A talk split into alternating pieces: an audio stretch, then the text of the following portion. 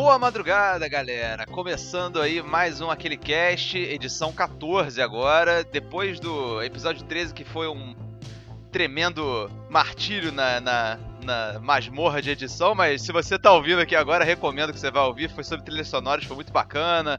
Colocamos, eh, coloquei na, na edição uma porrada de trechinhos pra, pra dar aquele tempero, porra, foi teve de tudo, cara. Teve de Rage Against the Machine até Antenna Cradle do Grant Kirkhope pro, pro GoldenEye. E como sempre aqui, meu companheiro de áudios e vídeos, é aquele cara. E aí, meu querido, como é que você tá? Olá, amigos. Abraços. Aliás, vou até começar esse cast relembrando um tópico já dissecado uma vez sobre minha possível voz molhada. Eu acho que tendo uma voz molhada parece uma coisa adequada pro, pro debate que a gente vai ter hoje. E eu tô bem ansioso pelo, pelo cast hoje, porque acaba sendo um formatinho, pelo menos um pouco diferente. Claro que já teve um episódio inteiro do Snyder Cut e tal, mas a gente não tinha feito um episódio inteiro temático de um, um jogo e eu tô muito curioso para ver para que lado vai andar um papo sobre isso. Então, obrigado como sempre pela oportunidade de estar aqui. Mais uma linda madrugada com lindos papos e lindos games ao lado dessa nossa audiência super qualificada. Então, isso aí, valeu a todo mundo aí, vamos que vamos. Cara, é isso aí. É, essa pauta surgiu organicamente porque é raro que a gente esteja jogando a mesma coisa, né, cara? Então, aproveitando que o Subnáutica, acho que ele tá no Game Pass, né? Uhum, com certeza absoluta, ele tá no Game Pass. E provavelmente, pra quem estiver ouvindo isso aqui, se não estiver ouvindo, pelo menos no lançamento, né? No lançamento eu acredito que você ainda consegue baixar ele no, no Play 4, que ele faz parte da iniciativa Play at Home da Sony. Tá lá com uma penca de jogo, a gente até falou sobre alguns deles na, na edição passada. E eu cheguei a jogar eles depois, mas não, não cabe muito aqui. Aquele joguinho de ritmo que você estava falando, aquele Thumper e o Res, não sei o que. E não curti muito, não. É, basicamente vale eu também. Muito. Eu tô olhando eles instalados ali na, no, meu, no meu dashboard e não, não tenho muita vontade de fazer nada. Eu não tenho nem, eu não tenho nem energia vital para deletar, porque eles são jogos meio pequenos, assim, então eu tô tipo. Eu acho que vai acabar rodando quando, quando chegar a Plus aí do, de abril, mas eu não tenho mais o que fazer. O Tamper, por exemplo, eu até avancei um pouco, eu fui pro. É, ele é melhorzinho. O outro lá, o que é muito pior pra mim. É, cara, eu achei assim, o Res é. A, eu achei assim, ah, pô, interessante essa parada de você marcar no tempo o, uhum. a sua mira, só que eu achei horrível jogar o tempo todo, sabe? Eu achei uma merda. Então, é bacaninha, mas, porra, mó jogo experimental. E eu acho que essa parada de Res, cara, eu acho que isso bomba, porque é, é o maior cult classic do PS2 essa parada. Tipo, galera que é bem. Galera que é bem firme, assim, de fanboy Sony das antigas, talvez pire com o Res, porque é um jogo meio que marcou um pouco, não chega a ser, não chega ao patamar de, sei lá, um Crash Bandicoot, um Spyro, ou então eventualmente, sei lá, um Uncharted, não, chega, não tá nesse nível, mas eu acho que é um desses esses cult classics meio mid-level aí de PlayStation, o que para mim só demonstra aí que PlayStation tá, tá faltando clássico aí, porque Cara, se isso é clássico mid-level, é triste. Pô, e mais um console que tem Parappa the Rapper. Eu gosto do Parappa the Rapper. Eu cheguei a. É, esse certamente é um clássico também. Mas acho que ele tá num nível acima do Res. Eu acho que ele tem. Ele é, ele é mais cult e ele é. Ele, eu acho que ele tem mais mérito, né, cara? O Res, eu acho que ele é uma parada que, sei lá, meia dúzia de pessoas jogou e se amarrou e ficou defendendo aí que é um jogaço. Mas eu, eu, eu tenho confiança que se você abrir umas listas aí de talvez 100 melhores jogos de PlayStation, acho que algum Res vai estar nessa parada, cara. Eu tenho quase cara, certeza que, disso. Que doideira. Isso é meio hilário, eu tava rindo sozinho. Imagina se tem uma fanbase gigante, a gente abriu o cast já falando disso. E ainda vai mandar muito hate fudido, porque, porra, tá falando do o jogo mais querido de ritmo da, da história. Mas pra mim não, é o que eu falei, cara, eu, eu gosto de jogo de ritmo. O, desde, sei lá, Elite Beat Agents até o próprio Parappa the Rapper e tal. E eu platinei, eu, eu, peguei eles no Play 4, o 1 e o 2 do Parappa. Cheguei a platinar lá, então, porra, mó joguinho que tem carinho, esse Res aí não, não rolou, não. O Thumper, ele tem uma adrenalinazinha maior. Exato, foi isso que me impeliu nesse jogo. Eu consegui, tipo, avançar um pouco por causa disso, porque, pô, eu tava ah, beleza, pô, eu tô entrando na zona. Só que, assim, foi aumentando. É, é, como é de se esperar num jogo desse tipo, foi aumentando a complexidade, sabe? Tipo, é. mais movimentos que você pode fazer dentro daquele framework simples. Porque, para quem não jogou, você controla uma, uma navezinha que vai num eixo só. E você pode se, se esgueirar pra esquerda ou pra direita, tipo, raspando na parede. E você tem só um botão de interação a princípio, que é o X. Então você tem que clicar ritmicamente e desviando do, da, dos obstáculos né, nessa, nesse framework, só que depois eles vão aumentando a complexidade. Você pode é, flutuar um pouco, você pode para esquerda, para direita, você pode tem uma as paradas que tem que pressionar o X em vez de só apertar. Então tem várias várias paradas que vão aumentando. E, porra, à medida que foi aumentando, eu fui ficando cada vez mais banzo, porque eu não conseguia acompanhar a velocidade da parada, porque eu não sou tão, tão bom assim de reflexo. Uhum. E aí eu falei, porra, se, se o jogo vai ficar só nessa de ficar complexificando cada vez mais, eu já perdi o interesse. Porque não tem muito o que fazer se você para pensar por, por padrão, pelo tipo de jogo que foi feito ali. Não sei se dava para não escalar a dificuldade. Eu achei que era o único caminho óbvio para ele ser trilhado mesmo, né? Exato, é, foi o caminho correto que ele fez dentro da a ideia de design do jogo, ele fez o caminho certo. E, e acho que para quem gosta dessa, dessa parada muito específica de tipo, cara, eu tenho que memorizar, ver um padrão aqui e executar ele rápido de uma vez só e tal, que, que é um aspecto. É, é, é, como se o Thumper ele tivesse isolado um aspecto de Guitar Hero, por exemplo, sabe? Só, é. Mas só esse aspecto, assim, que é tipo, você acertar a combinação difícil que tá vindo para você e focar nisso. Então, se você é um jogador que, que pilha nisso, acho que vai, vai gostar de Thumper, mas se você é, quer alguma coisa um pouco, um pouco mais, uma coisa que justifique mais o seu o seu apertar ritmo, porque, pô, no Guitar Hero você tá tocando as músicas. E são músicas conhecidas, né? Exato, é exato. uma batidinha genérica composta pro jogo, que não quero desmerecer a trilha do jogo em si, mas, porra, uma coisa é você botar a musiquinha techno que você escreveu pro jogo, outra coisa é você pegar a guitarra e brincar de slash ali, né? Como, Exatamente, como, como disse a... Grande... Tá, isso aí é uma piada, puta que pariu. Fala aí, era isso que eu ia falar. É, como disse a Thaís do BBB, é uma música de, uma música de Guitar Hero Switch Iron Mine, porra. Tem, tem que respeitar os clássicos da Video Game Music. eu amo o fato que eu ia falar a mesma coisa. Ah, a grande quote de 2001, grande pensadora. Tomara que um, abraço pra Thaís no dia que ela ouviu aquele cast. Tá, é, dos games, né? Acho que há altas chances de, saindo do, do parquinho lá, chegar e mergulhar no, naquele cast. Então, obrigado pela audiência aí, Thaís. E um gancho interessante aqui, uma coisa engraçada, porque quando você descreveu mecanicamente o Thumper, e se você voltar e sempre tem o Previously on aquele cast, e aí a gente volta pro episódio em que eu descrevi o tipo de jogo que eu gosto, faria muito sentido eu gostar bastante do Thumper por esse negócio de, pô, vai ficando difícil, o botão, aí mistura memorizar padrão com ter reflexo e tal, e eu meio que caguei pro jogo. E é engraçado que, até agora entrando no Subnáutica, você cravou a aposta muito, pô, cara, não vou, não vou te recomendar a Subnáutica, não. Eu acho meio difícil aí tu gostar, porque recentemente eu tinha não me divertido em nada com Prey e tal. E até tava um chute razoavelmente. Não era um chute ruim. E aí, do nada eu surtei. Eu tô rindo porque é exatamente isso, cara. Esse foi o meu processo de pensamento. Porque, na minha, na minha visão, cara, Subnáutica é tipo, é Prey, só que muito intensificado, sabe? Tipo, tem vários elementos de Prey ali, só que são levados à exaustão, na minha opinião, sabe? Eu pensei, pô, se ele não gostou muito de Prey, ele vai gostar menos ainda de Subnáutica. E aí, corta eu virando a noite, fazendo base, colhendo recursos, catalogando bicho pra caralho, lendo tudo. Porra, jogo bom pra caralho. Muito foda. Fantástico, cara. Então, é, já abrindo aqui com nenhuma surpresa, que nós dois realmente gostamos bastante de, de Subnáutica. Pra quem não jogou, a premissa, vou passar basicamente assim. É, você já começa o jogo caindo num planeta. Você tá numa a bordo de uma nave bem, bem grande e você é, entra num pod de sobrevivência e escapa dessa nave que está caindo nesse planeta. E é um planeta que é coberto, pelo menos ali a parte que você tá, você olha para todos os lados, é tudo oceano. E a sua nave tá que você caiu originalmente está lá, flamejante, lá no horizonte, então o jogo já te comunica mais ou menos, olha, aquilo ali é uma coisa importante que você tem que chegar até lá. E aí basicamente ele te joga quase sem sem segurar na sua mão. Você tem uma, um computador de bordo no seu traje de, de mergulho que te dá algumas, algumas dicas básicas e tal, mas você é solto ali para você sobreviver. Você precisa comer, você precisa beber água, você precisa de oxigênio. Então, você pode, obviamente, ir para a superfície, mas você pode entrar no pod. Você, você tem recursos básicos e você vai expandindo essa questão.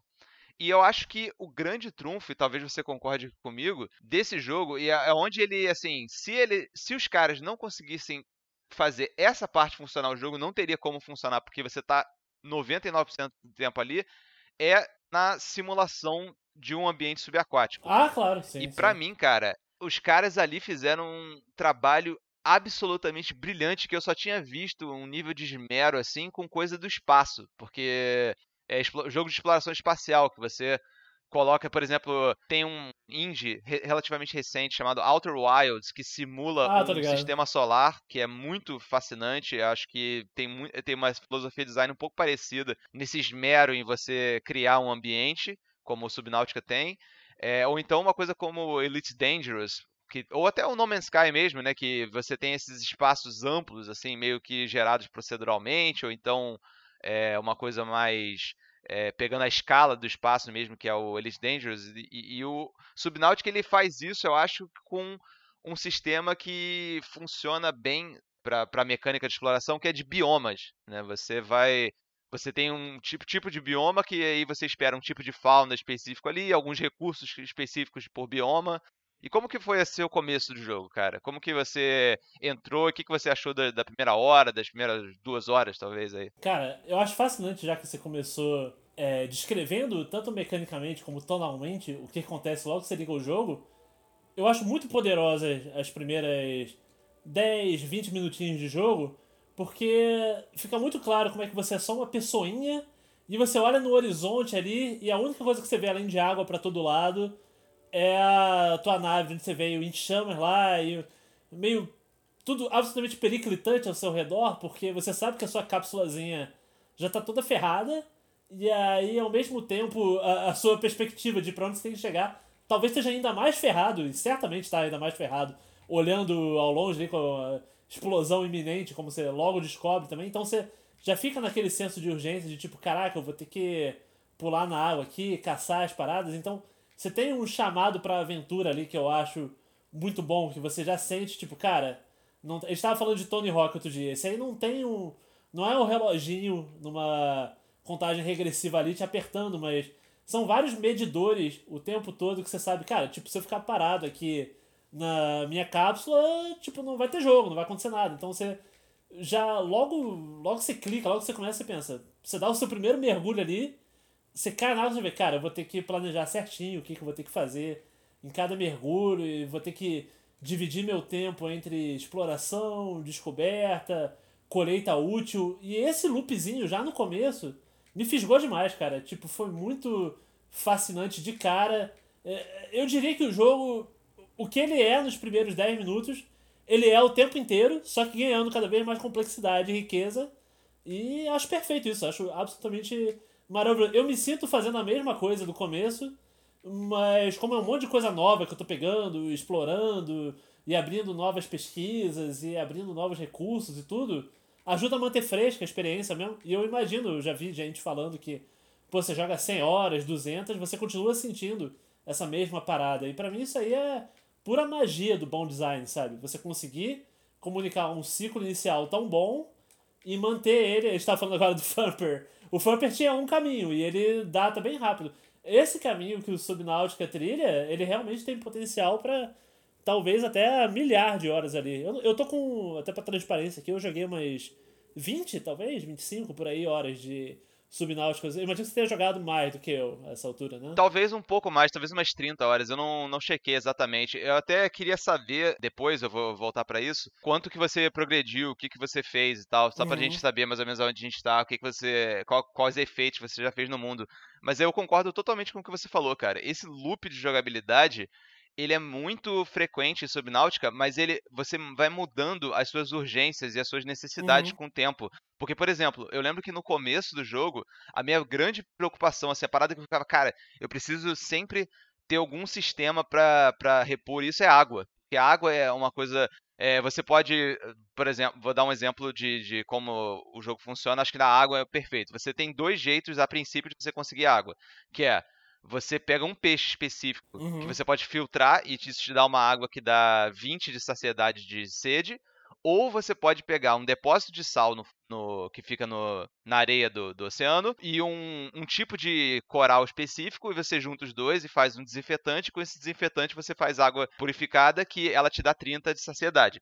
Então, o jeito mais fácil, porque esse peixe ele tá sempre. E assim, é muito bem, é muito bem pensado, nada é o acaso. Porque, por exemplo, logo embaixo do seu pod é um, um spawn point para esse tipo de peixe e alguns uhum. outros. Então, é, logo de cara, você é incentivado. O jogo ele tem muito essa parada de tipo, ele te mostra uma coisa e a sua curiosidade não é um sistema, não tem um, não tem um detective mode tipo, estilo é, Arkham Asylum que você aperta o gatilho e, e as, os itens de interesse brilham para você imediatamente, sabe? Não, não tem isso em Subnáutica. A sua curiosidade é o que atiça, a sua curiosidade assim pessoal é o que atiça a sua exploração, porque você tá lá nadando, aí, porra, tem um monte de de coisa que, é, que você aprende a, a, entender que é só cenário. Aí tem umas, umas, uns corais que você vai logo pega, mas eventualmente você descobre para que eles servem, então você deixa para lá. E do nada você vê, pô, que aquilo ali? Caraca, é um pedaço de uma. um destroço de uma nave. Pô, vou pegar aquilo. Aí você pega. Aí você descobre que aquilo ali serve para você fazer. É, você pode aplicar lá na sua máquina, que é um transformador universal, um fabricador universal de coisas, e ele transforma aquilo em titânio, que é o meio que o metal básico. Então você vai cada vez mais explorando. E aí eu gosto muito de que em cima desse sistema de coletar recursos, é um sistema que integra a parte de você ser obrigado a ser um cientista, de certa forma. Uhum. Que para você progredir na sua tecnologia, você tem que explorar os destroços da sua nave que caiu. Então você encontra pedaços de, de salas, de equipamentos, de todo tipo de coisa você encontra é, pelo mar em caixas de suprimento, assim, você durante o processo de exploração, e isso vai permitindo que você vá expandindo o seu arsenal de ferramentas, e isso, por sua vez, vai te impelindo a cada vez mais poder ir mais longe, porque você primeiro você tem pouco oxigênio no seu tubo lá de mergulho e você pode nadar meio lento, com uma barbatana lenta e tal, e aí você vai, pô, pega uma barbatana melhor, pega um tubo melhor, vai, vai melhorando essas coisas e você pode explorar por mais tempo de forma mais eficiente, sabe? Isso é muito foda nesse jogo. E é legal o quanto você é um alvo fácil quando você tá nesse estágio também, que isso também é bom porque, que nem a gente já falou um pouco de jogos da From por aqui, como é que funcionaria um bom... A gente falou muito disso naquele podcast sobre que é um jogo difícil também. E esse jogo também, ele é um jogo que trabalha muito bem a dificuldade dele, porque na teoria, se você quiser nada te impede de logo de cara, ah, eu vou tentar nadar até. É Aurora, não é o nome da nave que caiu? Isso. Acho que é isso. É. Eu vou tentar nadar até a Aurora. Pô, você tá lento pra caralho. Você não tem. Mal tem oxigênio, mas se você quiser tentar, você vai tentar nadar pra lá. Aí de repente vai aparecer na tela piscando, pô, a radiação aqui tá, tá alta, hein?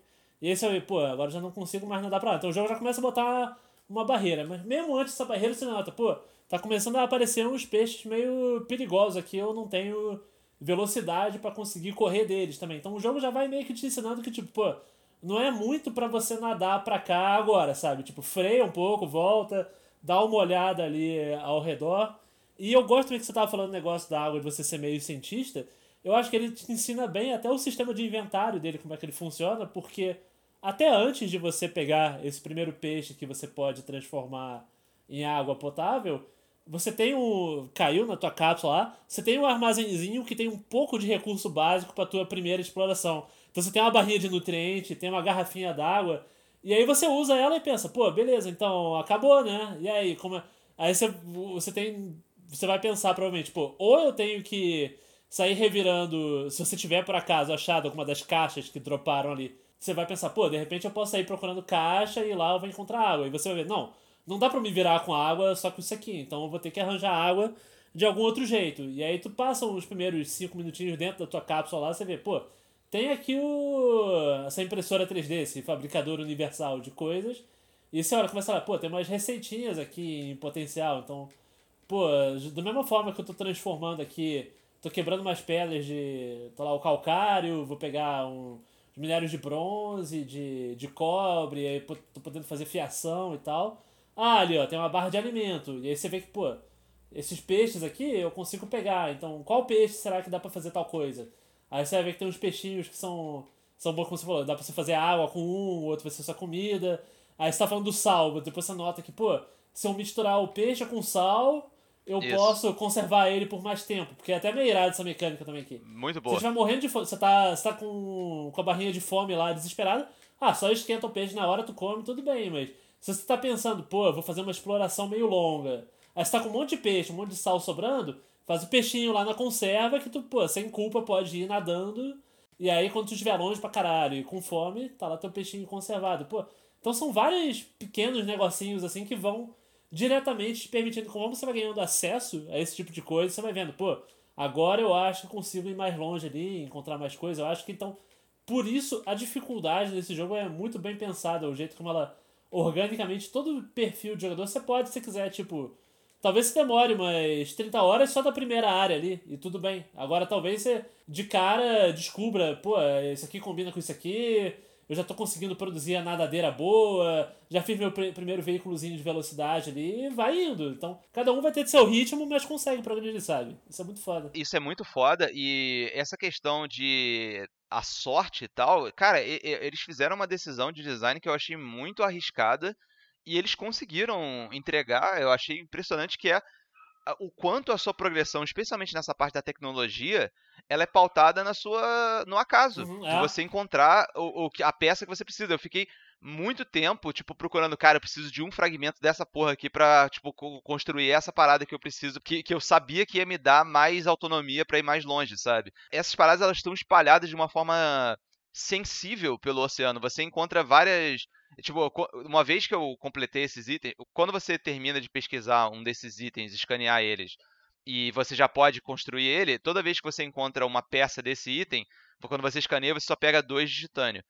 Então, quando eu consegui esses itens, eu fui encontrando eles mais vezes em mais lugares, aí eu, fiquei, eu até admirei mais o jogo. Eu pensei, cara, tipo, eu poderia ter achado aqui primeiro, eu poderia é, ter achado sim. ali primeiro, mas eu achei lá onde eu achei, sabe? Então, ele, ele salpica de recursos a parada, mas você, cara, você é obrigado a explorar. É essa parada. Uhum. A sede bate, você é obrigado a explorar para encontrar alguma coisa. Você percebe que você tá meio que no seu limite de, de onde você pode ir, seja por causa da radiação, como você falou, ou a, a questão da, da profundidade, que é um problema muito sério. Como que você pode resolver isso e tal.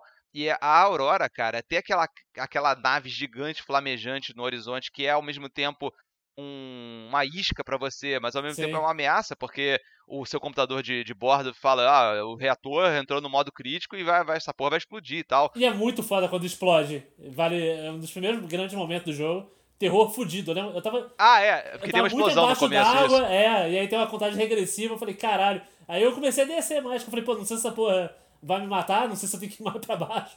Eu só vi com desespero a parada prestes a explodir. Eu falei, ah, cara, vou, vou me enfiar numa, uma caverninha aqui e torcer pelo melhor. Eu nem sei se você tem como morrer nisso. Ah, que foda que, que, foi, que essa foi a sua reação. Então, é, eu acredito que não, porque a minha reação foi, vai explodir, eu estava dentro do meu pod quando apareceu esse alerta. Ah, eu subi pro teto dele ah, e fiquei olhando a explosão. Que foda. Foi muito foda. Isso é irado. Outra coisa boa do jogo, cara, essas narrativas emergentes, tipo, Isso. como você lida, tipo, a gente nem tinha falado nada disso. Eu, por um acaso, surgiu, eu tava embaixo d'água e falei, ah, vou me enfiar na caverna.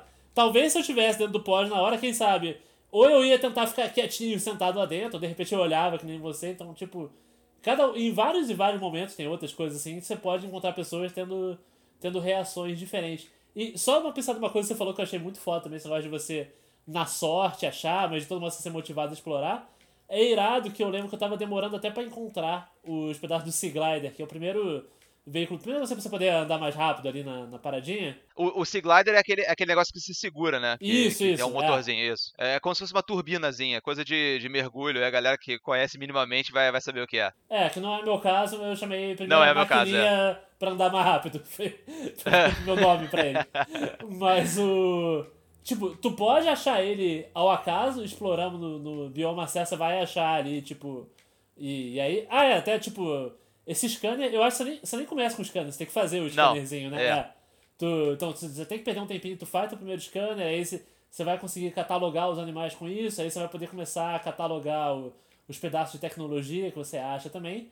E aí nisso uma das coisas que você faz é consertar a tua rádio da cápsula assim, onde você começou, você faz uma ferramenta de reparo, depois de pesquisar um pouco, pegar os materiais, aí teu rádiozinho passa a funcionar só para receber a chamada.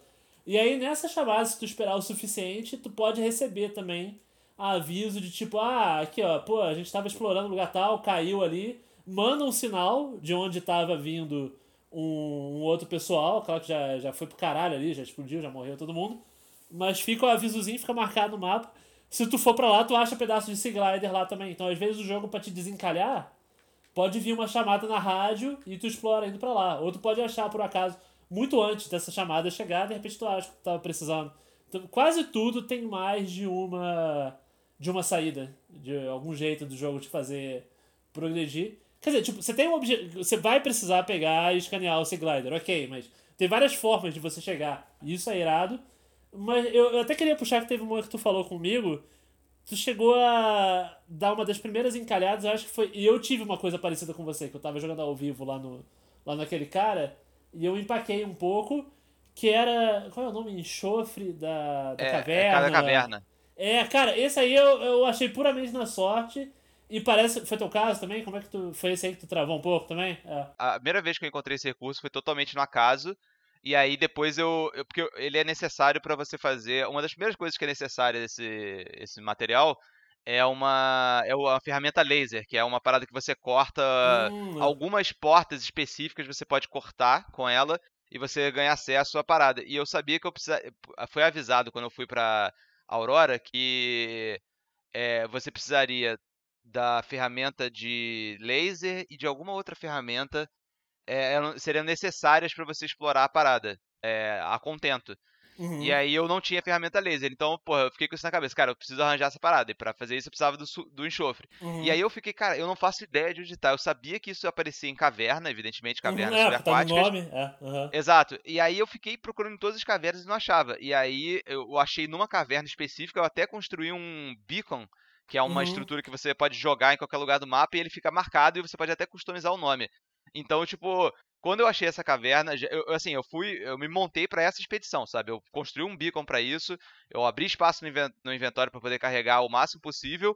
E eu fui com. Porque essas cavernas, isso é muito foda, a integração de recursos com a fauna e a, e a flora, porque esse enxofre da caverna é uma flor, né? Que tem um negócio, é o centro da flor, que é um, o negócio que você precisa. É. E as cavernas onde essas flores existem, elas são habitadas por um peixe específico que quando ele vê você, ele sai correndo na sua direção e explode. Uhum. E eu. Que ódio que eu tenho desse bichinho, cara. Foi meu primeiro É, é terror. do muito desgraçado.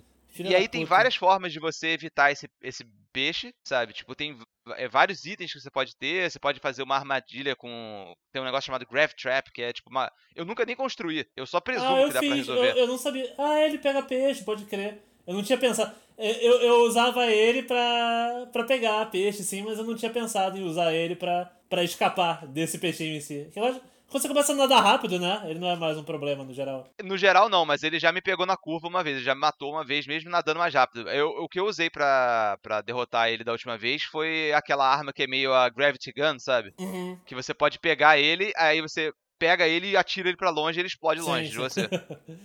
É muito foda que só nisso tem várias paradas. Você pode só desviar, Sim. você pode usar a Grav Trap, você pode. Uhum. Você pode entrar lá com um veículo, tem tudo. Tipo, tem várias paradas que você pode fazer.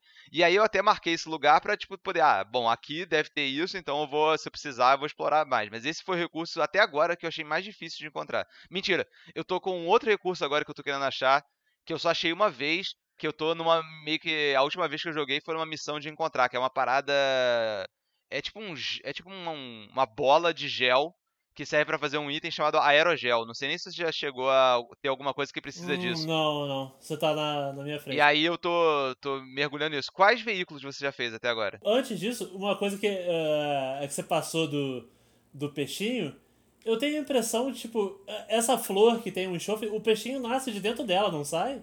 Não acontece ele, essa. de essa alguma parada? forma, ele vive em, em simbiose. Eu não sei exatamente de onde ele sai em relação à flor, mas ele ele vive, ele de certa forma ele vive ali em, em simbiose como se fosse o peixe palhaço na anêmone e tal. E tem outros Uhum. exemplos di- disso da fauna do jogo fazendo isso. Por exemplo, aquele tubarão, acho que é o é Stalker o nome dele, que você encontra na primeira área, que é um bicho meio longo, assim, que tem um dentão grande. Se você observar, eu, eu aprendi isso observando, mas depois eu confirmei com um log dentro do jogo mesmo, os caras falando isso. Mas eu observando o comportamento deles, eles tendem a, tipo, nadar pelo oceano. Às vezes eles pegam peixe pra comer, mas uma outra coisa que eles fazem com uma certa frequência, não sei se você já viu isso, eles vão e pegam as placas de metal que caíram dos troços da nave e levam pra outro Ah, lugar. Eu vi uma vez acontecer e achei muito foda. Até comentei, falei, caralho, que irado que tem essa eh, interação do, dos bichos com o ambiente e tal. Eu achei muito foda. Então, ele- eles meio que levam essas placas pra tipo um ninhozinho deles, eles ficam levando é, em cada lugar ali. E uma parada interessante é que quando eles pegam essa parada e eles ficam mordendo, isso quebra o dente deles. Então, nos lugares onde eles pegam essa parada, às vezes Hum. você encontra dente desse bicho, que serve para você fazer outras paradas ah, no futuro. que foda. Eu achei por acaso o dente, eu não sabia que tinha essa, essa relação. Muito foda. Eu também achei por acaso o dente. Eu, eu, tive uma jornada parecida com você. Eu achei por acaso o dente, mas eu falei, caralho, o dente desse bicho. E ele é importante pra fazer um item até importante depois. Uhum. Você precisa de um tipo de vidro específico. E aí, tipo, eu falei, caralho, preciso de mais dente, onde que eu vou encontrar? E aí, muito depois, explorando uma outra parada que não tinha nada a ver com isso, já tinha meio que deixado pra lá, sabe? Depois eu. Tipo, depois eu penso nisso, sabe? Eu encontrei um, um, um PDA que você encontra vários. É, logs da, das pessoas, dos, dos, sobreviventes, que agora já provavelmente já morreram, estão Uhum. desaparecidos. Você, eu encontrei um log de um cara falando, ah, que tipo, quando eles pegam esses negócios de metal, eles deixam os, os dentes deles pra trás e tal. Então foi tipo, caralho, que foda, eu poderia ter descoberto isso, tipo, só observando, que eu cheguei. Ah, nós dois chegamos muito perto disso. Sim, sim. Tipo, só observando, a gente. Ah, a gente conectou A com B, mas faltou só chegar no Sim, C, sim. sabe? Aham. O jogo todo tem essa- essas interações entre a fauna e a flora que eu acho muito fodas, cara. É impressionante. E eu só queria voltar rapidamente pra, pra Aurora. Vai ter mais coisa ali também, um, um episódio digno de nota. ali. Ah, irado. Irado. Mas é, o que eu ia falar dela é que é muito foda que ela é quase como se fosse uma dungeon que você tem que explorar. Uhum. Sim, sim. Só que eu, eu acabei fazendo, tendo que fazer várias incursões por vários motivos, assim, tipo, eu fui mal preparado e aí ficou, ficou faltando água, sabe? Eu fui sem os recursos necessários, eu não consegui acessar, eu não achei o que eu precisava. Tipo, várias coisas foram acontecendo que que me levaram aí voltar pra lá várias vezes, cara. É, é impressionante. E quando eu consegui explorar a parada, eu acho que toda, eu não sei se, nem se tem algum pedaço que eu não explorei ainda. Eu acho que eu já fechei ali o arco da, da Aurora na- no, no, no meu jogo. Mas quando eu explorei, consegui explorar ela contento e tal, porra, foi muito foda, porque ali você pega muita tecnologia e Uhum, é uma coisa que você espera, sabe? Porra, no lugar onde. A nave onde cair, é óbvio que vai ter Claro. mais das tecnologias que eu tenho. É, é, isso é foda, porque você vê, você tá aprendendo um pouco com as sobras que estavam ao redor ali. Imagina na hora que tu entra lá e chega na central da parada, claro que você vai encontrar o. eh, O jogo deixa meio óbvio que é pra você esperar que o teu próximo, sua próxima etapa de progressão natural pra destravar coisa foda seria ir pra lá mesmo. E o que eu não esperava indo pra lá, e eu não sei se é scriptado ou não, porque eu não, eu não cheguei a pesquisar, mas a primeira vez, tipo, ah, eu tava, tava lá, tipo, sei lá, as primeiras 5 horas do jogo, fiz meu trajezinho, trajezinho de, de radiação, falei, pô, irado, já melhorei meu tanque de oxigênio. Eh, Foi até antes de ter o Sea Glider que eu, que eu nadei pra lá, eu fiz até o Sea Glider depois, na, da, que da primeira vez que eu tentei nadar pra Aurora. Aí eu falei, tá, beleza, agora eu tô nadando mais rápido, eu tô com mais ar, já tô conseguindo ficar tipo 150 segundos embaixo d'água, agora tá uma hora boa pra nadar pra lá. Aí eu vi, pô, a Aurora é grande pra caralho aqui. Fui, fui de uma ponta a outra, eu fui primeiro no que parecia ser os fundos dela, que a parte tava um pouquinho mais inteira. A turbina, Um né? monte- É, é, isso. Cheio de caixinha em volta, fiquei pegando mantimento, um ou outro peixinho mais hostil, mas ah, foda-se tal, tá dando pra escapar de boa. Aí eu falei, ah, beleza, deixa eu ir lá ver na frente agora. Maluco, na hora que eu fui na frente dela, tava tudo meio que um destroço, tava só nadando, sem glider nem nada. Eu bati no negócio e falei, caralho, pô, aqui tem, tem um outro bicho aqui, eu acho, pô. Encostei nele aqui, o bicho. Aí eu virei, era a porra do Leviatã. Essa porra chegou lá me mordendo, maluco. Quase que eu infartei nessa porra. Eu tava jogando tarde da noite. Eu não tava esperando o bicho assustador pra caralho ali. Eu tava muito despreparado pra, pra esse encontro. Cara, eu pausei o jogo a taquicardia ali. Eu falei, caralho, que merda, o que, que eu fiz aqui? Aí depois, aí eu até falei com a, com a Luciana, tava lá e falou, não, isso aí todo mundo toma, toma susto nesse bicho mesmo. Tem, tem streamer que tava aí, fecha o jogo na hora. Eu falei, caralho, que bicho Cara, maldito, cara. Filha da Não é puta." scriptado, porque não aconteceu comigo. Ah, tá, porra. Caralho, que, que, Mas que ele, sorte. né? ele é scriptado no sentido de que a, a área dele patrulhar, ele tem, uma, tem um Leviatã que patrulha ali. Isso é, você tava mais na parte da frente da nave, né? Isso, Dessa isso, vez. aham, sim. É, a- um pouco ali pra frente é uma área vulcânica que tem esses Leviatãs às vezes. Então a- ali é tipo. Ali é foda. O que rolou comigo com o Leviatã, cara, que foi exatamente o mesmo nível de susto.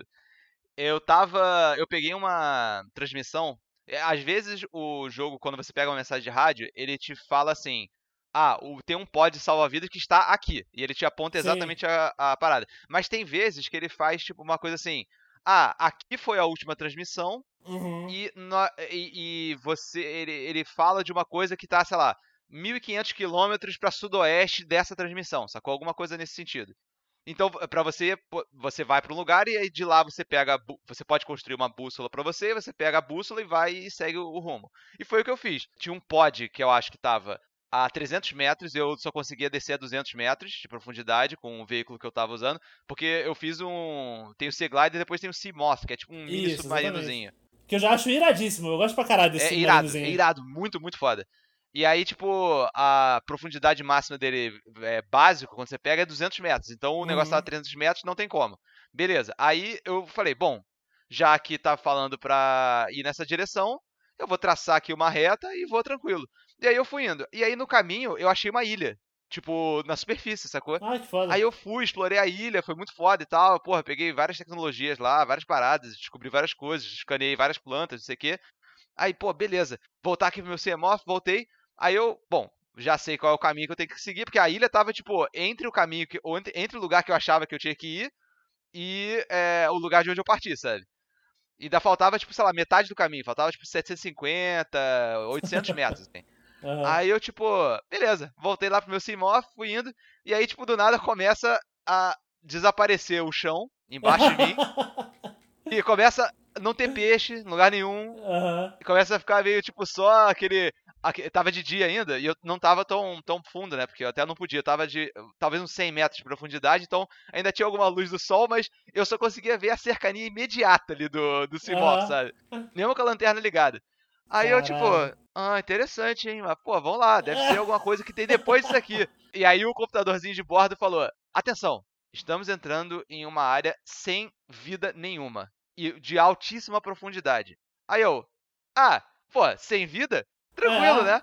É, não tem nada aqui. E, pô, tem muita profundidade? Pô, tranquilo, só vou. Não posso ah, entrar mesmo. Lá embaixo que deve ter coisa sinistra uhum. e tal. Tranquilo. Aí eu pensei, nessa hora eu tava andando pra frente e pensei, cara, eu tinha escaneado uma parada que eu não tinha lido antes. Então vou dar uma paradinha aqui, abrir meu PDA. Na, ah, porque, pô, o Simoth, pra quem não, não tá jogando ainda, é, é um submarinozinho que, tipo, ele te, te dá alguma proteção, sabe? Se alguém te atacar, não vai te tirar vida e tal. Não é um desespero se algum peixe te atacar, porque um peixe normal, tipo um, um tubarãozinho, um uhum. peixinho assim, uma é. piranha, uma coisa assim. Mas, tipo, cara, eu tô lá lendo a minha paradinha tranquilaça, assim, pô, tomando uma aguinha aqui no mundo real. Uh... Cara, do nada, se move, tipo, começa a fazer um barulho, tipo, de alerta, começa a sair faísca. Eu, eu, tipo, eu só vejo atrás do PDA a câmera girando, assim, tipo, voando pra longe, sabe? O caralho, quando eu tiro o PDA, eu tô com 5 de vida no Simoth. Aí eu começo a acelerar, assim, por reflexo, sabe?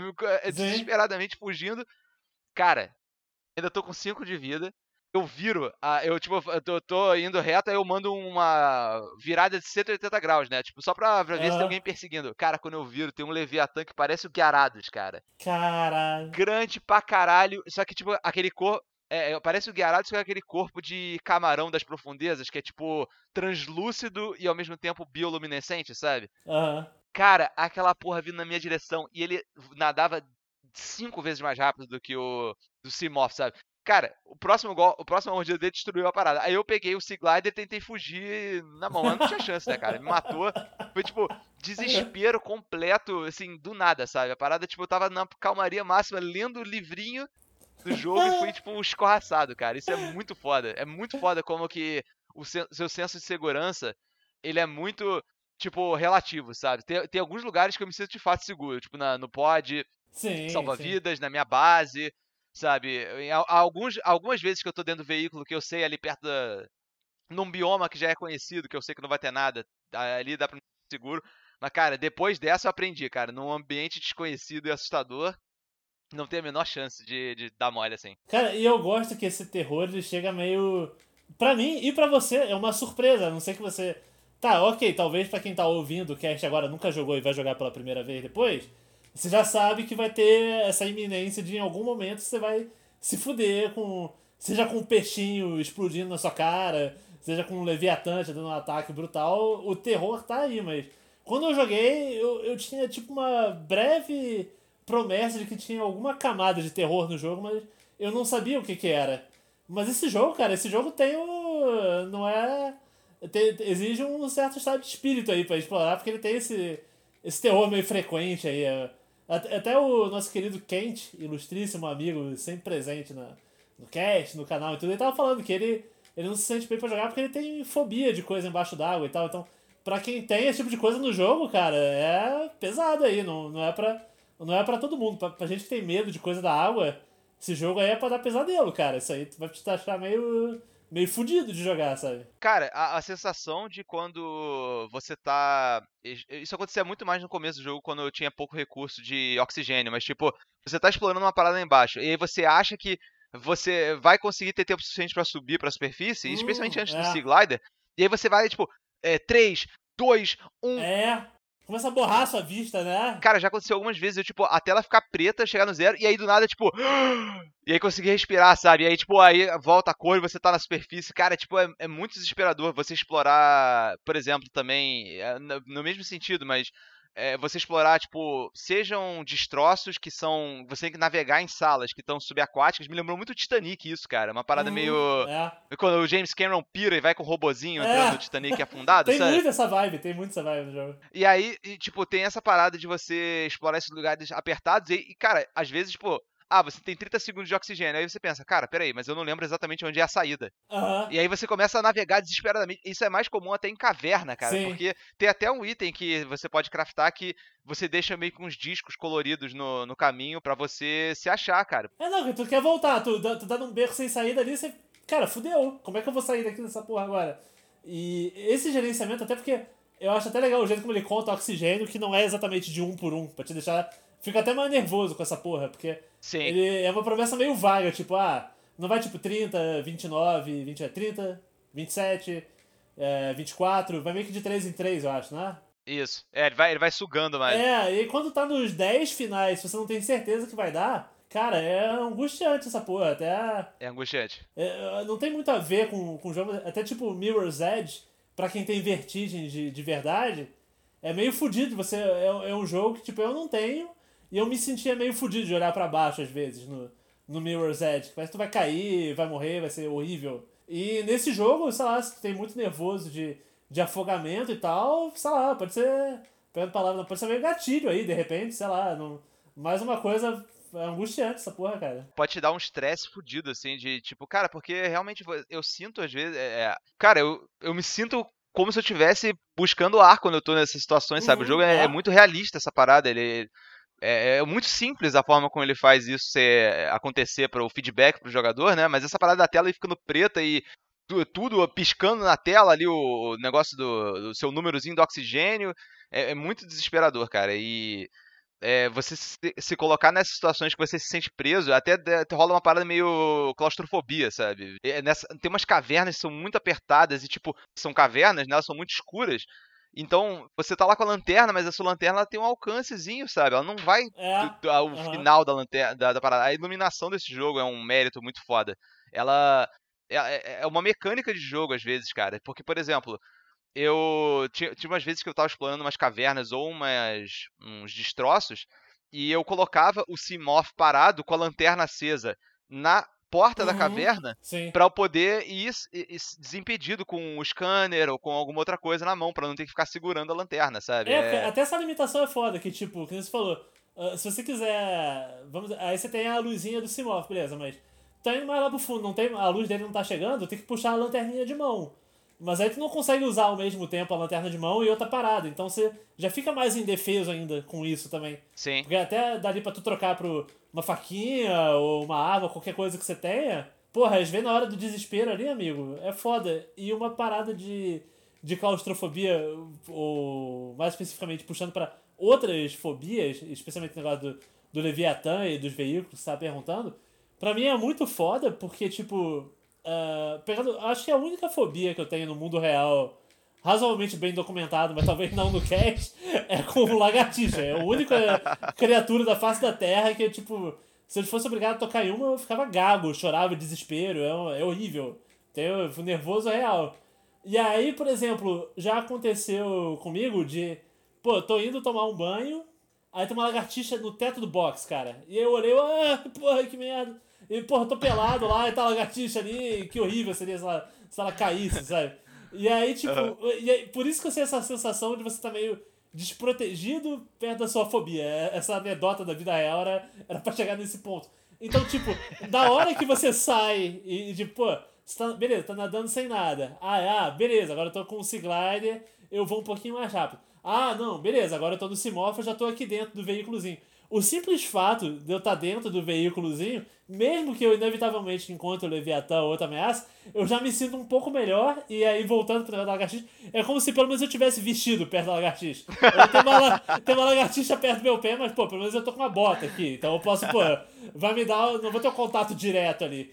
E aí, porra, como meu primeiro contato com o Leviatã tava nadando de. Tá pelado. totalmente exposto. É, é essa a situação, entendeu? Pô. Então, pô, só a, a mini existência do Simoth já me dá. Ah, beleza, pô, a primeira mordida destrói o veículo, mas, mas eu ainda tenho uma sobrevida, me preparo pra não morrer de uma vez ali, sabe?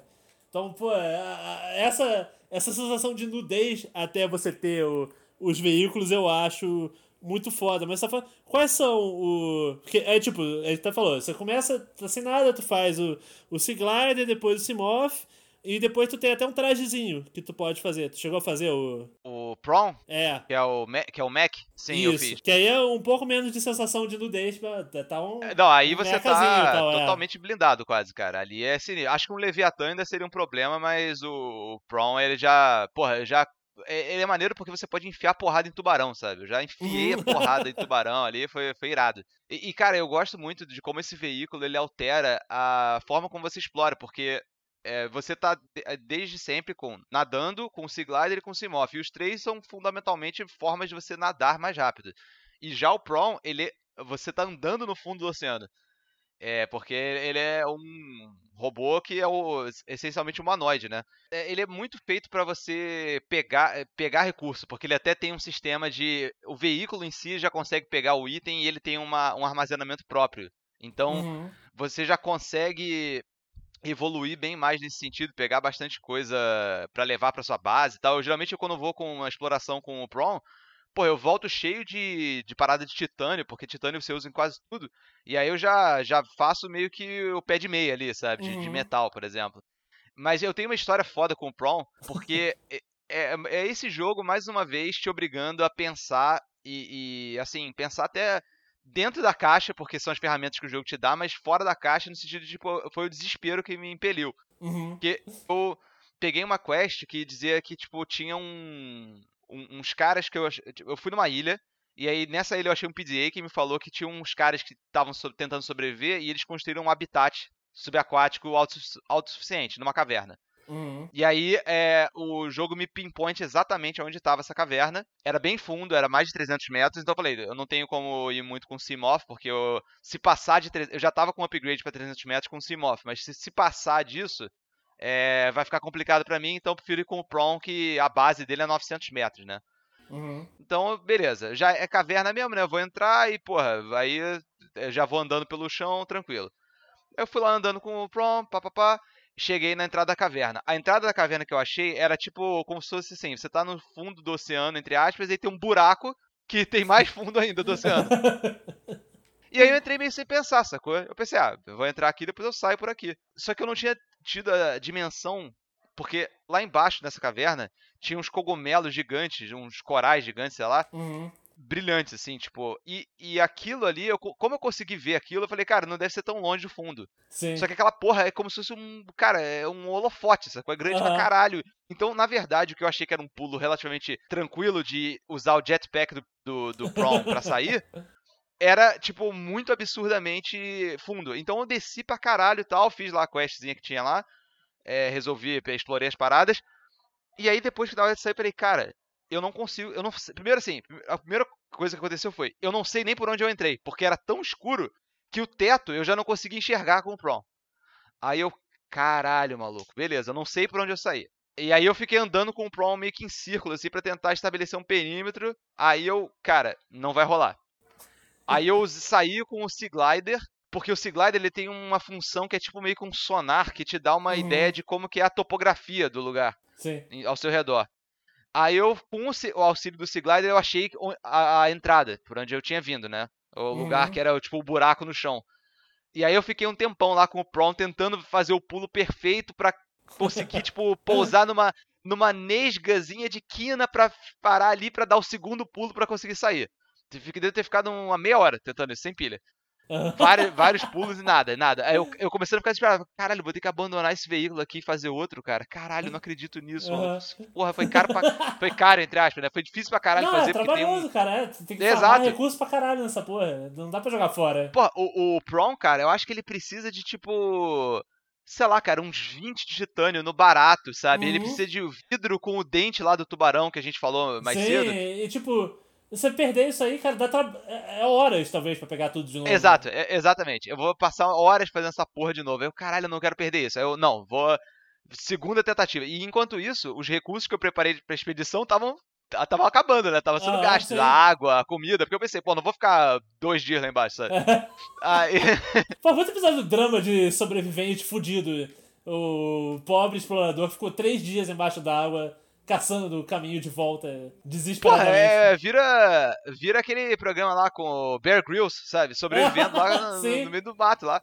Aí eu, caralho, maluco, como é que eu fazer? Aí eu peguei o Sea Glider de novo e fui de novo com o negócio da topografia para ver outros caminhos. Aí eu vi que tinha, uma, tinha uma, é, é, a sala é como se fosse assim, ela tinha essa entrada pelo alto, aí fora isso, ela era essencialmente um círculo, e aí desse círculo tinha um caminho, que, é, que dava para mais cavernas na frente. Eu falei, cara, essa é a minha única saída. Eu não consigo sair pela tampa do, do círculo, eu vou sair por, por, essa, por esse caminho. Fui lá com o Prom, e aí de vez em quando eu saía do Prom e ficava explorando, e aí, cara, eu eventualmente eu consegui achar uma caverna. E o senso de conquista que eu tive. Quando eu consegui sair de uma caverna com o meu veículo, com o Prom, tipo, e voltar pro oceano e conseguir voltar para casa, cara, foi tipo vencer um chefe no Dark Souls, sabe? E foi uma parada que foi completamente aleatória. Eu, se eu tivesse, inclusive, entrado por essa caverna, eu não teria tido esse problema.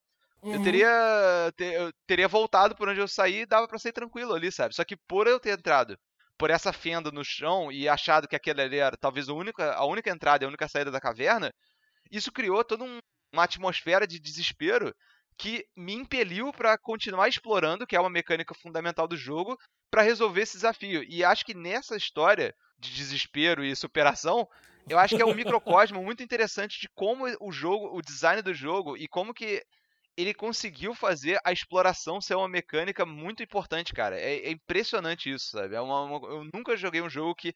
Até mais do que No Man's Sky, porque No Man's Sky é mais tipo. Ah, vamos ver o que tem lá, sabe? É meio que uma curiosidade. Mas esse jogo é tipo, é necessidade de exploração. Você tem que entender o seu ambiente, você tem que saber onde estão os seus recursos, você tem que fazer explorações, tipo, incursões pensadas. Tipo, para você conseguir um recurso que você sabe que está num tipo de, ah, de, de, bioma, você tem que fazer a incursão pensada para esse lugar, sabe? Isso e, é muito A não ser foda. que eles tenham mudado o jogo durante as atualizações, da minha memória, faz muito tempo, aqui, uns 3, 4 anos talvez que eu platinei o No Man's Sky. Mas no No Man's Sky você meio que não tinha o risco de ficar preso numa situação insolúvel de tipo, porra, agora eu vou perder tudo que eu fiz, ou pô, eu vou perder os recursos. Eu nem lembro se tinha morte direito no, no No Man's Sky, você lembra se tinha? Você pode morrer pela fauna te matando lá, por exemplo, mas é incomum. Uhum. E o que pode acontecer é, tipo, se você jogar no modo hardcore, existe a possibilidade de você chegar num planeta e esse planeta não ter os recursos necessários para você sintetizar o combustível de, de decolagem, sabe? E aí isso te deixar preso nesse planeta. Já tinha isso no, no original? Eu acho que já tinha isso, só que eu acho que era, era o modo mais hardcore possível, tinha essa possibilidade no original. Se, no modo normal de, de No Man's Sky, todo o planeta tem o necessário para você fazer é, pelo sim. menos esse combustível de, de decolagem. Uhum, mas esse é o cenário. Mas eu acho que mesmo assim é um pouco é uma coisa um pouco mais inorgânica, um pouco mais mediada, porque existe esse conceito do combustível de decolagem, sabe? Existe esse uhum. recurso uhum. no No Man's Sky. Sim. No Subnáutica, nessa situação, não tinha nenhum recurso que podia me ajudar. Ou eu estava preso lá e tinha que deixar o negócio, e assim, eu não estava preso fisicamente, era o meu veículo que estava preso, sabe? Então, tipo, eu poderia muito bem sobreviver aquela situação. E sair com o meu Sea Glider e foda-se, perdi o prom, perdi tempo ali do, do meu negócio. Eu poderia ter desistido. Se, cara, se eu não tivesse achado essa caverna que seguia reto, se eu ficasse mais uns 20 minutos ali, eu acho que eu teria desistido, cara. Uhum. E, e, e, o jogo mediou esse risco de uma forma completamente é, hands-off, sabe? Ele, ele falou, cara, eu não vou pegar na sua mão. Sim. Eu já te dei os recursos, eu já te dei o Sea Glider que tem esse sonar, e, e até então, cara, eu não tinha usado muito esse sonar. Porque eu acho, eu acho difícil navegar nele, mas, tipo assim, é uma dificuldade meio, tipo, válida. Uhum. Pô, ele tá te dando uma informação topográfica. Ele não tá mastigando pra você de novo. Não tem waypoint, não tem essa bolinha aqui é a sua saída, essa bolinha aqui é, é- é você. E- Ele te dá um, um pulso, assim, um sonar que, tipo, se você olhar ele, você estudar o seu ambiente, você entende o que ele tá se comunicando, sabe? Eu acho que tem uma. Ele, ele- o jogo exige de você alguma coisa mais, tipo. Da sua atenção, sabe? Eu acho que isso é um mérito muito foda desse jogo. Ele exige a sua atenção o tempo todo, sabe? Uhum. E, e uma coisa foda nessa sua narrativa disso tudo e amarrando um pouco com o lance da dificuldade, até pra puxar, pra puxar de outros casts antigos, eu tava pensando, tipo, primeiro, mecanicamente, é irado que o que você descreveu nessa aventura presa aí, se você ver, é o mesmo loop de gameplay do começo, mas com infinita camada de complexidade acrescentada em cima, que a gente já tinha falado que ia chegar nisso, e chega nisso mesmo, tipo, ah, você no começo é esse pequeno explorador sem nada preso ali. Agora você ainda era um explorador vulnerável, mas gerenciando mais recursos e mais soluções possíveis. Então é irado como ele cresce. E imagino que siga crescendo ainda mais depois. Eu não sei se esse jogo tem final ou não, e tô curioso para descobrir isso no, no futuro. Mas um ponto de dificuldade que eu tava pensando até para comparar, eu imagino que você tá jogando do mesmo jeito que eu, que acho que é o padrão, até porque é a opção que fica em cima, destacada, que tipo, se você morrer, você volta pro seu podzinho e pede os recursos que você tava carregando. Você tá jogando nessa também, né? Também, sim. Tá, ok. Mas tem modo de morte permanente. Sim. E essa porra de morte permanente deve ser um terror do caralho, maluco. Imagina você, nesse exato cenário que você descreveu, preso embaixo d'água. Talvez, se você estivesse jogando outra dificuldade, descar descartar o Prawn pra poder sobreviver e voltar, talvez virasse a sua prioridade, sabe? Sim, porque os meus recursos estavam acabando. É. É, ou eu perderia umas duas, três horas colhendo recursos pra fazer outro Prawn, ou eu perco meu jogo inteiro aqui morrendo com ele. Então, se você parar pra pensar, até nesse negócio de, de- Por isso que eu falei negócio de jogo difícil e tal. Talvez pra quem gosta de um desafio ultra hardcore, e eu só faria isso depois de ter zerado já, porque Idem. senão eu acho que é muito punitivo. É, pra, pra uma primeira jogada eu acho suicida, cara. É, agora tu imagina, tu, tu tá nessa situação ali. Ia ser, ainda, não sei. Já foi rico pra caralho a tua experiência, mas ia ser uma experiência, assim, totalmente diferente nessa mesma. O desespero fudido de ver o mecazinho preso e pensando, cara, porra, eu já joguei 50 horas do jogo aqui, e aí eu vou ter que largar essa porra, mas vai que eu morro e perco tudo. É, então tem essa camada que a gente nem explorou, mas eu acho que deve tornar o jogo ainda mais foda. num- se tiver final nele, eu acho que deve ter algum jeito de você concluir a, a aventura. Tá até depois eu vou pesquisar isso que eu, que eu quero saber se ou ele acaba ou ele tem um endgame depois pra você ficar pra sempre. Você já Você pegou alguma coisa sobre um veículo chamado Neptune? Ou Netuno? Não, não. Então, Acho eu não. acho. Eu, eu, eu peguei uma. um- ele é como se fosse um veículo que tem várias. várias. Você precisa pegar vários blueprints diferentes pra fazer ele, sabe? Não é como se fosse o Seamoth que você já destrava ele completo. Pelo que eu entendi, ele é um foguete. Então eu acho que o jogo acaba quando você consegue sair do planeta. Eu acho que essa é a, acho que essa é a curva Ah, do tá. jogo. Pô, que foda se isso aí for possível mesmo, porque É, Eu, eu tô torcendo pra ser isso. Eu tô torcendo muito pra ser isso. Pra, pra no final ser você saindo, é, conseguindo deixar aquilo ali pra trás e, e, e singrando o espaço. E, e até, não que o. Não pro jogo te deixar explorar o espaço, mas tipo, sim. o sim. jogo acabar com assim, agora é uma nova aventura, sabe? Eu acho que isso seria muito foda. Não sei se vai ser isso. Ah, até porque vai ter sequência o jogo. Eu sei que eles estão fazendo, mas eu, eu não sei se seria esse o gancho da, da sequência também. Mas. Não, eu tava pensando que. Eu sei que esse jogo faz sucesso pra caramba. Até. Não só felizmente a livezinha que eu fiz foi bem, mas.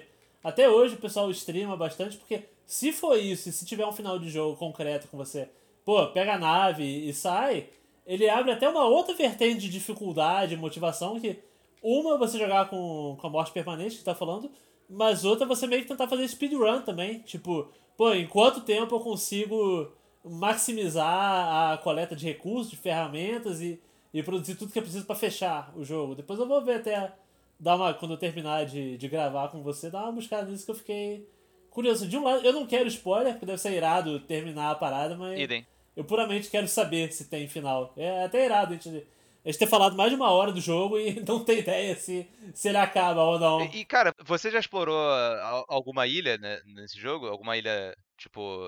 Fora d'água? Cara, assim? não, eu fiquei surpreso quando tu, quando tu falou da ilha. Eu acabei que. Eu não, não Porra, fui pra ilha nenhuma. Então, não. Tem, tem, tem uma série de caminhos aqui. Eu não, acho que eu não vou dar spoiler, não, vou deixar isso em aberto. Mas ah. é, tem uma série de coisas que acontecem nas ilhas, cara. Numa ilha específica, tem uma quest que apareceu para mim que era tipo.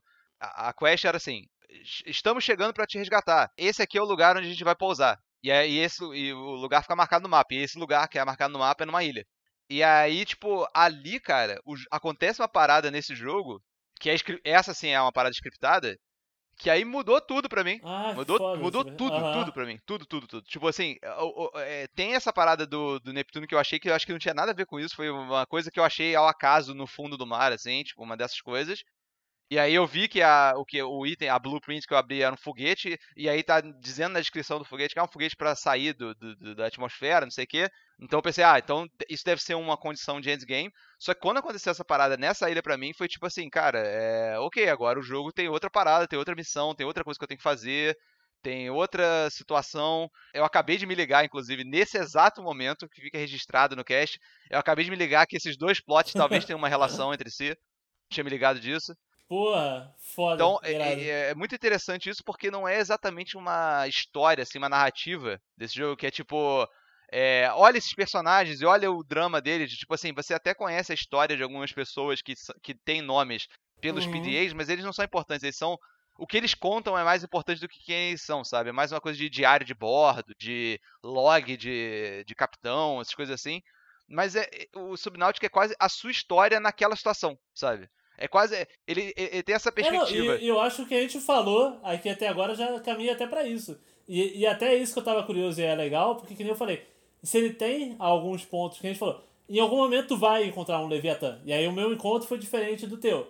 Pô, em algum momento tu vai ter que fazer o Seglider, o Simoff. Tu, pô, tu pode fazer de, em ordem e de forma diferente. E aí esse evento da ilha, talvez não encontre do mesmo jeito que você encontrou, mesmo ele sendo obrigatório, entendeu? Talvez a minha a minha história, o meu jeito de chegar e encontrar essa informação seja diferente. Então, talvez até se inevitavelmente tiver um final da, da parada com essa saída, o jeito e a forma como chega nessa, nessa última coisa também vai ser diferente. E é isso caso com o que tu tá falando agora. O fato que você está construindo a tua história enquanto você está jogando é quase o teu próprio o Jacques Cousteau aí nessa jornada marítima, é, catalogando espécies, enfrentando seus desafios, é, cruzando o mar aí com, com seus recursos, uma grande aventura, cara, o fato de cada um ter a, a sua parada, isso está presente do começo até o final do jogo. Se existir um final, eu acho que é o maior ponto de elogio, o maior mérito do, do Subnautica como um todo é essa porra. É impressionante cara. isso, cara, porque eu sinto que as missões que tem alguma coisa de história, tipo essa, por exemplo, que eu acabei de falar, aludi pelo menos, é, é uma delas, mas até essas que você vai encontrar os pods e você encontra geralmente um PDA, elas para mim têm o mesmo peso das, das situações que eu simplesmente tô tipo, ok, eu vou para sudoeste agora porque eu quero achar, eu quero ver se tem algum recurso nessa profundidade aqui, sabe?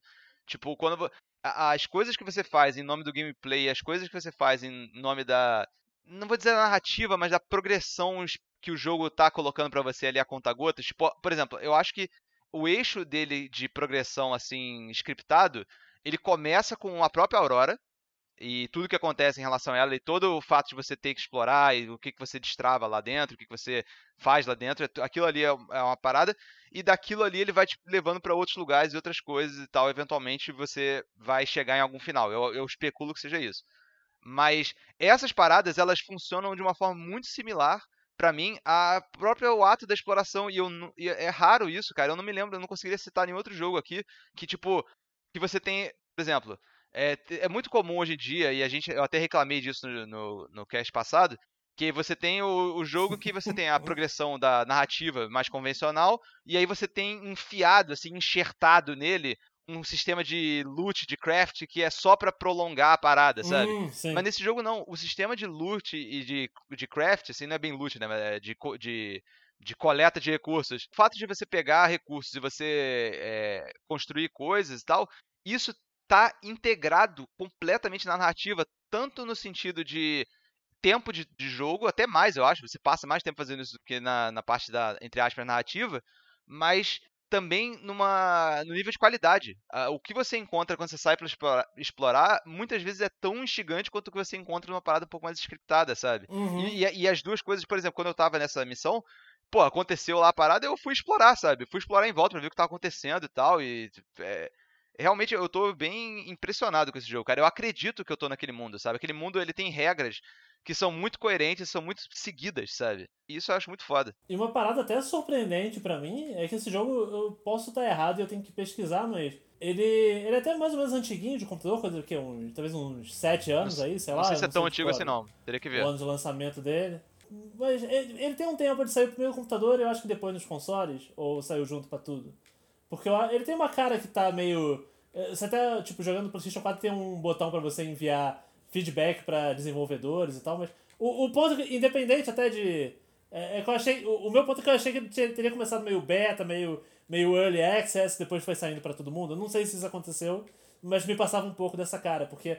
Eu queria dizer, ele tem cara de ser um jogo meio pequeno, entre aspas, que ele. Cara, ele tem um, gráficos e direção de arte muito triple A nessa porra, porque o mar muito. é muito bem feito, e você tava falando na, na história de quando você foi indo pro fundo lá com o Brawl e tal, mas mesmo sem ele, cara, eu lembro de uma vez que eu tinha acabado de, de fazer meu, meu tanquezinho de oxigênio um pouco melhor, e eu achei uma caverna meio fundo, cara, com os cogumelos meio roxo, brilhando. A direção de arte desse jogo, tipo, é muito provocativa, ela... Você vê, porra, cara, a natureza tá bonita pra caralho ali, eu quero ir explorar aquele canto para ver o que, que se esconde ali, tipo, que tipo de, de flora e de fauna que, que nego fez. Então o pessoal, tipo, não só fez um trabalho de pesquisa meio irado para criar umas criaturas alienígenas que, tipo, são críveis e você consegue traçar alguma similaridade com, com peixes e que a gente conhece aqui da, da Terra mesmo, misturado com alguns elementos alienígenas que fazem sentido, mas especialmente a, a flora da parada,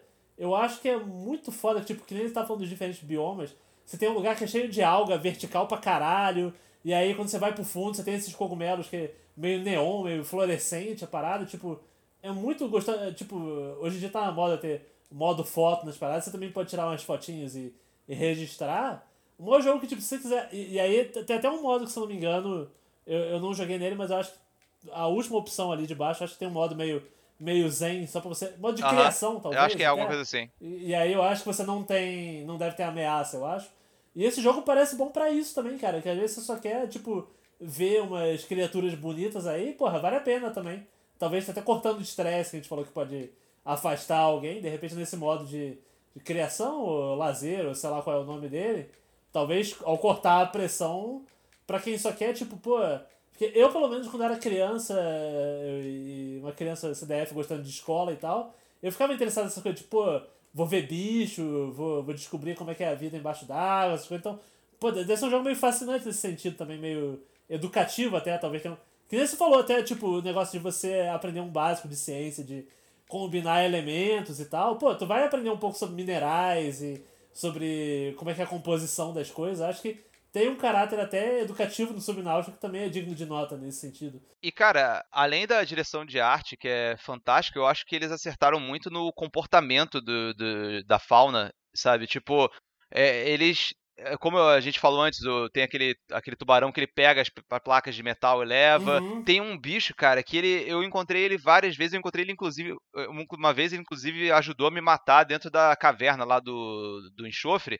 Que é um bicho chamado, acho que é Mesmer, o nome dele. Não sei se você já encontrou. Ele parece um pouco uma. De nome eu não me lembro. Eu não sei se ele é uma, uma água viva ou um peixe, porque eu nunca consegui ver ele direito. Porque o efeito que ele faz é o seguinte: uhum. ele hipnotiza você e você fica preso nele. Ah, sim, sim. E aí, vi, vi. cara, é muito foda o efeito, porque você fica preso nele, você não consegue nadar direito, e aí fica uma voz. É meio tipo alucinógeno na. Uma voz tipo do computador da nave começa cara, a é falar é com fudido, você, cara. Tipo, começa a falar umas loucuras pra você, você, caralho, que porra é essa? Não sei o quê. Porra, bem lembrado, esse bicho é muito foda. Eu encontrei nas profundezas uma vez o. Um bicho que se teletransportava. Ele fazia tipo um warpzinho, sabe? Tipo, e ele podia teletransportar você também, dando dano e tal. E o maior design maneiro. Cara, esses malucos devem ter estudado muito fauna marinha, sabe? Pra Sim. fazer umas misturas, assim, tipo, tem um tubarão que parece um pouco um, uma barata, sabe? Tipo, ele, cara, realmente é uma parada muito bem pensada e é, eles, é, os animais eles agem de formas que são. É, às vezes é meio janky, claro, mas porque, porra, é um, um jogo que não é AAA mesmo, mas tipo, no geral, Também cara, foi pensado até... pra computador, né? Várias vezes eu pensei até que o, o controle estaria funcionando melhor no mouse e teclado do que no. Ah, no certamente. A parada de, de você montar lá os seus quick items é um pouco esquisita, sabe? Eu acho. Você... Sim. Mas sim. enfim, é, fa- é meio que faz parte da, da, da experiência, do charme, eu acho, da coisa ser meio jank, assim. Mas, por exemplo, eu Ah. acho que os tubarões, esses tubarões do começo, não dá pra você matar eles com a faquinha. Eu acho. Eu já dei mu- muita facada e o bicho não morreu de jeito nenhum. Talvez dê, mas eu também não consegui, não. Mas aí, tipo, mas se, se ele vem atacar você e você dá uma facada, ele geralmente dá uma fugida, sabe? Tipo, Uhum. e que, que abre uma janela pra você fugir também. Então, tipo, e- o- eles têm um senso de autopreservação às vezes, sabe? Ou então, eles têm um comportamento, tipo, territorial ou não. Eu encontrei uma vez um bicho que é tipo uma lesma do mar, só que elétrica. Ele gera eletricidade em volta dele. Se você tiver sem veículo, ele vai pra cima de você, te, te ameaça e o caralho. Se você tiver dentro do Mac lá, porra, ele fica de boa, porque ele já meio que, ah, não, isso aí já é meio complicado, deixa pra lá. Tem essa microinteligência artificial dos bichos que eu acho que tudo contribui pra esse mundo parecer super vivo, sabe? Tipo, ele não parece muito um videogame, ele parece Uhum. tipo uma coisa que a qualquer momento eu vou encontrar uma caverna que vai ter um recurso. E, e os recu- o fato dos recursos serem tão úteis e tão importantes é recompensador você achar qualquer coisa, porque você não tá, tipo, você não tá entrando numa caverna esperando que lá no final dela vai ter um baú com um item que pode ou não ser bom, sabe? É, Aham. o caminho da caverna pode estar cheio de depósitos de minério, de enxofre, de diamante, da porra toda que você pode usar É, você. o caminho é melhor que a conclusão, até. Muitas vezes não tem Tipo, conclusão. Você vai pegar durante é melhor do que o É, a conclusão é o caminho. A conclusão é tipo, ah, você chegou no beco sem saída ali, não porra nenhuma. Agora volta e coleta o que tu deixou passar. É, Exatamente. isso, É, é muito foda, cara. Bom, então é isso aí, galera. Só a gente deu umas passadinhas aqui, umas impressões sobre o Subnáutica, um jogo que a gente tá jogando e curtindo muito e recomendo pra vocês. Talvez tenha alguns spoilers, mas eu acho que é o suficiente pra você ficar instigado e, e mergulhar, como, como o trocadilho me permite fazer. E, e se eu pudesse ser tão ousado aqui, eu acredito que se bobear vai ter sequência nossa narrativa aqui, porque eu quero saber como é que é o final do jogo, quero discutir mais algumas coisas também. Ok, não outro episódio inteiro de Subnáutica, mas num futuro que estamos jogando, eu tô muito curioso pra ver como é que vai ser aquele ciclo do final que a gente estava conversando. E eu acho que isso vai permitir fazer mais algumas considerações sobre fazer o balanço geral do jogo, porque isso aqui, e de novo, enalteço, eu acho muito fascinante. Tem toda uma escola no, no YouTube que, até, de novo, o momento, citação, Pedro César e por conceitual gostam bastante também.